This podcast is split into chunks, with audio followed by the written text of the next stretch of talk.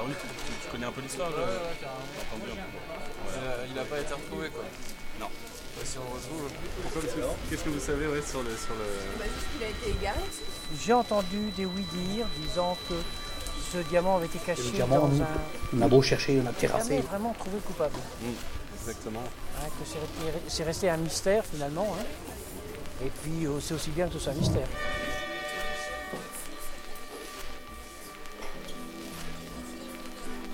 L'affaire du diamant bleu.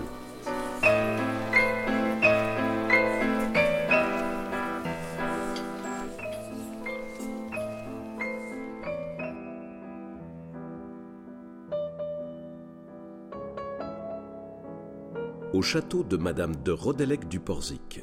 La dépêche de Brest, vendredi 24 août 1906. Disparition d'une bague, arrestation d'un conseiller d'État russe, on nage en plein mystère.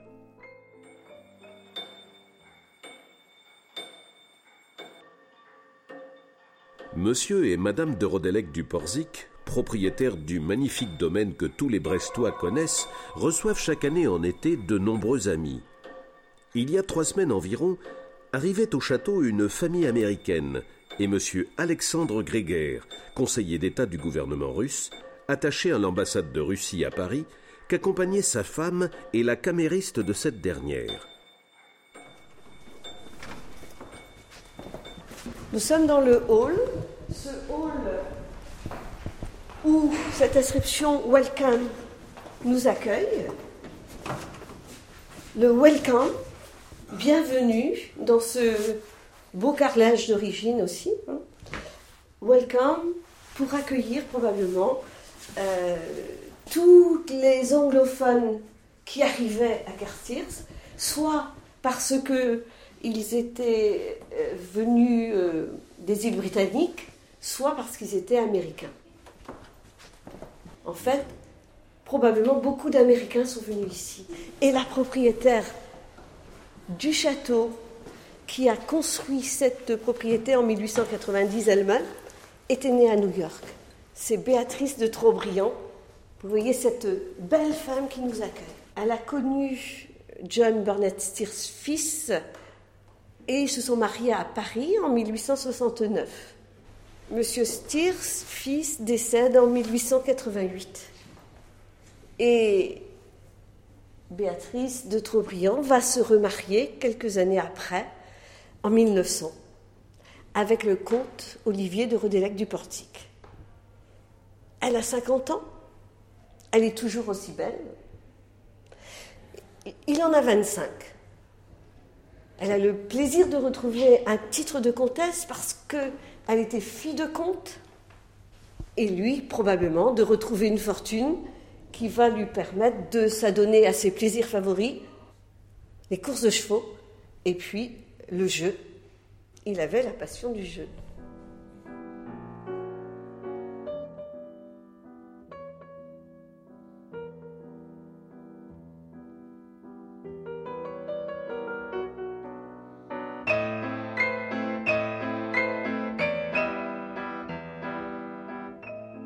Un soir, à table, l'attention de M. Gréguer fut attirée par l'éclat d'une magnifique bague que portait la comtesse. Le diamant bleu monté sur fil d'or avait fait partie de la couronne du roi Louis-Philippe, puis était devenu la propriété du duc d'Aumale, qui en aurait fait don à Léonide Leblanc, la célèbre actrice. Madame de Rodelec acheta la pierre précieuse une somme considérable, 50 000 francs dit-on. Le 2 août, après le dîner, les hôtes du comte et de la comtesse de Rodelec passèrent au grand salon, où l'on fit de la musique. Madame de Rodelec se mit au piano et posa sur un petit meuble, près de l'instrument, ses bijoux, parmi lesquels se trouvait la bague. Cette partie où nous sommes, le grand salon, dans lequel se trouvait le piano sur lequel la comtesse avait posé sa quincaillerie, comme disait son valet, c'est-à-dire ses quatre bagues et ses deux bracelets. Ce n'est que le lendemain matin, à son réveil, que la comtesse remarqua que la plus belle de ses bagues avait disparu. On chercha, on fouilla, mais la bague resta introuvable. L'habile commissaire Jérôme, qui, on s'en souvient, occupa à Lille les importantes fonctions de chef de la sûreté, se mit aussitôt en campagne et finit par acquérir la quasi-certitude que le coupable devait être l'un des invités de Madame de Rodélec. Voilà où se trouvaient mes bijoux. La dépêche de Brest, dimanche 26 août 1906. Il était impossible de ne pas les voir. À la fin de la soirée, ayant remarqué que les lampes n'avaient pas été éteintes, Monsieur Grégaire s'offrit à m'aider dans cette tâche. Tandis que j'éteignais la lampe que voici, il soufflait sur celle du piano. C'est à ce moment sans doute qu'il s'empara du brillant qu'il convoitait, car, à mon réveil, ma femme de chambre m'apprit que la bague dérobée ne se trouvait pas parmi les bijoux trouvés par elle sur le piano. Que s'était-il passé? Nous ne l'apprîmes que plus tard. Monsieur Jérôme avait perquisitionné en présence de Monsieur Grégaire, qui lui avait protesté de son innocence avec la plus grande énergie et ouvert lui-même ses malles devant le magistrat instructeur. Monsieur Jérôme découvrit un flacon en cristal contenant de la poudre dentifrice et la bague de 50 000 francs. Le conseiller d'État resta stupéfait. La camériste s'évanouit.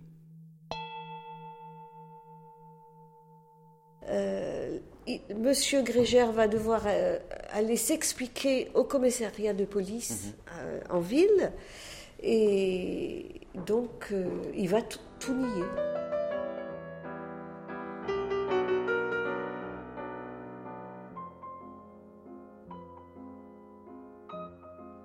Au palais de justice, L'inculpé, dont le visage est basané, porte la moustache et les cheveux très longs.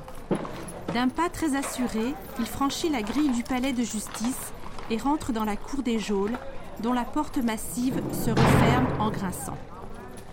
Ce fut bientôt, rue Voltaire, devant le tribunal, un défilé ininterrompu de voitures de toutes formes. Landaux, automobiles, coupés, se succèdent devant la grille, déversent sur le perron les témoins de la mystérieuse affaire. Monsieur Grégaire, si nos renseignements sont exacts, est âgé de 49 ans. Il occupa pendant deux ans, à New York, les importantes fonctions de consul général de Russie et accompagna le tsar Nicolas II lors de son voyage en France. Il serait attaché, actuellement, à l'ambassade de Russie à Paris. Le conseiller d'État n'a été mis qu'en liberté provisoire et se tient à l'hôtel Continental à la disposition de la justice. je pourrais user de l'immunité diplomatique, mais je m'y refuse avec énergie, voulant au contraire faire éclater mon innocence au grand jour. Déclaration de M. Grégaire. La dépêche de Brest, mardi 28 août 1906. Dans un château, ce n'est pas comme dans un hôtel, où l'on peut craindre la visite d'étrangers. J'ai donc, pendant tout mon séjour chez Madame de Rodélec, laissé ouvertes les portes de ma chambre, mes malles et mes valises. Quant au flacon de poudre dentifrice qui renfermait la bague, il resta dans la table de toilette jusqu'au jour fixé pour le départ. Quand on lit la dépêche de Brest, les journalistes à Brest n'ont au- aucun doute au départ sur la culpabilité de M. Grégère. C'est plutôt quand on en arrive au volet parisien de l'affaire que les journalistes commencent à essayer euh, de mettre en cause la culpabilité de M. Grégère et de voir si ce ne serait pas plutôt une affaire montée contre M. Grégère et on voit alors arriver, euh, se pointer des soupçons contre M. Olivier de Rodélec du lui-même. Une nouvelle version. Monsieur Grégaire entre dans une voie toute nouvelle. Il déclare qu'il ne venait qu'à contre-cœur à Brest. Le jour de son arrivée, il eut une longue conversation avec la comtesse, à qui il aurait conseillé de faire examiner le comte par un médecin et de divorcer. Pourquoi ce conseil? Parce que le comte a des accès d'humeur fantasque. Et la comtesse répéta cette conversation à son mari. Celui-ci conçut alors l'idée de se venger. Il a mis sa menace à exécution en tentant de me perdre. Ainsi qu'au premier jour, nous ne pouvons ni ne voulons émettre une opinion. La dépêche de Brest, jeudi 30 août 1906. L'ex-secrétaire d'ambassade se déclare innocent et monsieur et madame de Rodélec sont plus que jamais persuadés de ne pas avoir fait fausse route en accusant leur ancien hôte. Attendons-nous à du nouveau, car nos confrères parisiens, messieurs Dutailly, rédacteur au matin, et Montaigu, rédacteur du Petit Parisien, enquêtent d'autre part dans nos murs, essayant eux aussi de tirer au clair cette affaire dans laquelle nous ne voyons encore que du bleu.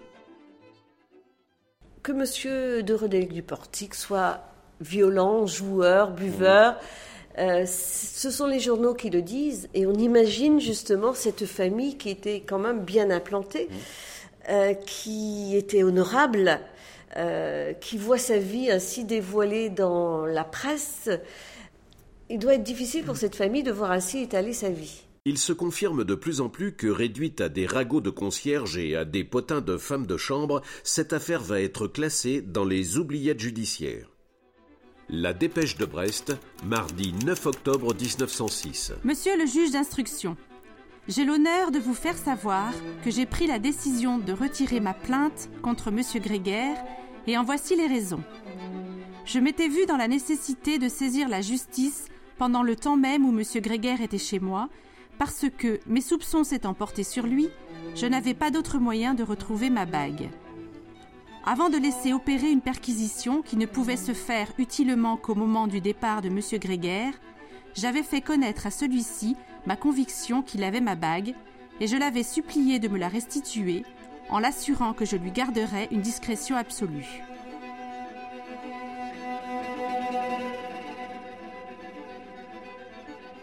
Dès 1908, euh, Maurice Leblanc va utiliser cette euh, affaire du diamant bleu dans son deuxième ouvrage. Euh, ouvrage qu'il intitule Arsène Lupin contre Herlock Sholmes. On y retrouve le vol du diamant, vol du diamant qui aurait été commis chez une comtesse de Crozon, et où plusieurs des détails de notre affaire sont repris.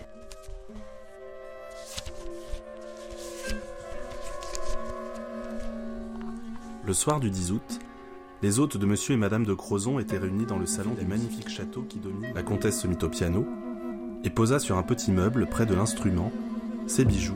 Au bout d'une heure, le comte se retira ainsi que ses deux cousins, les Dandel et madame de Réal, une amie intime de la comtesse de Crozon. Celle-ci resta seule avec monsieur Bleichen, consul autrichien, et sa femme. Au même moment, il causait. Monsieur Bleichen éteignit les deux lampes du piano. Il eut un instant d'obscurité un peu défarmant, puis le consul alluma une bougie. À peine chez elle, et tous trois, la comtesse se souvint de ses bijoux et enjoignit à sa femme de chambre d'aller les chercher. Celle-ci revint et les déposa sur la cheminée sans que sa maîtresse les examinât. Le lendemain, Madame de Crozon constatait qu'il manquait une bague, la bague au diamant bleu. Alors, il y aura un premier jugement de non-lieu qui sera rendu en novembre 1906. Mais M. Grégère ne s'en satisfait pas. Il estime que son honneur a été bafoué. Et pour laver son honneur, il provoque M. le comte de Rodélec du Portique en duel.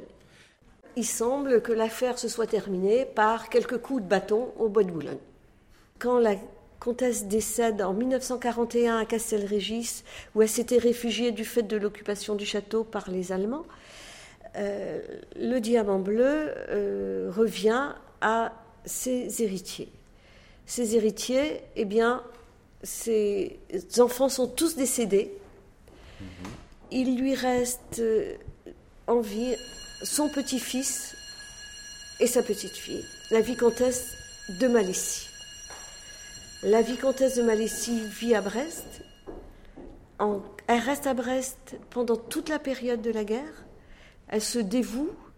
Et le 9 septembre 1944, Marie-Antoinette Tardieu de Malaisie euh, était dans l'abri Sadi Carnot. Dans l'abri Sadi Carnot, vous savez qu'il y a une énorme explosion euh, qui a été provoquée par euh, l'explosion de munitions qu'avaient entreposées les Allemands. Donc elle a été déclarée disparue et morte pour la France.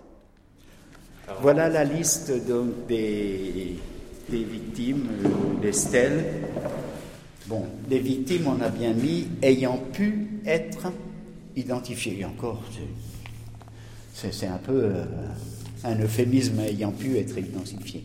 Ce que, lorsque les gens euh, étaient autorisés à sortir, ceux qu'ils ramenaient avec eux, c'était surtout des choses auxquelles ils tenaient particulièrement. Mmh. Donc, soit des, choses auxquelles ils attribuaient une valeur et sentimentale ou même euh, financière.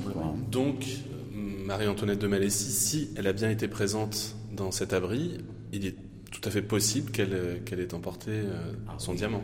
C'est même euh, assez probable. Alors, est-ce que le diamant a disparu avec elle? Euh,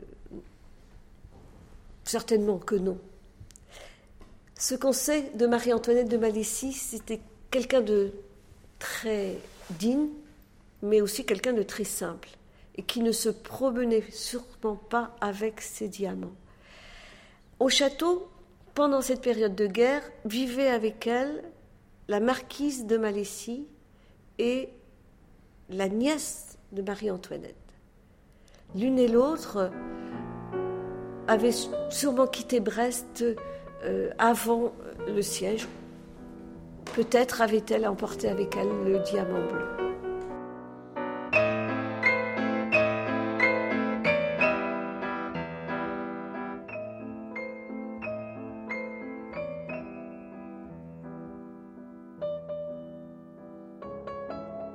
Du diamant bleu.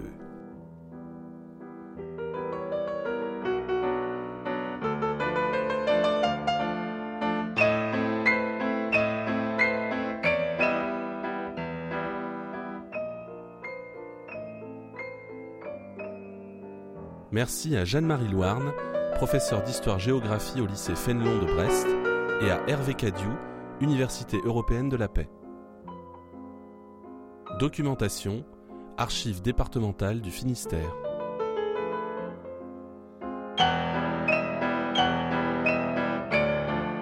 Avec les voix de Guy Abgral et Emmanuel Langlois. Prise de son, Antoine Brunet et Pablo Salin. Montage, mixage, Pablo Salin. Merci à Image et Son, Brest.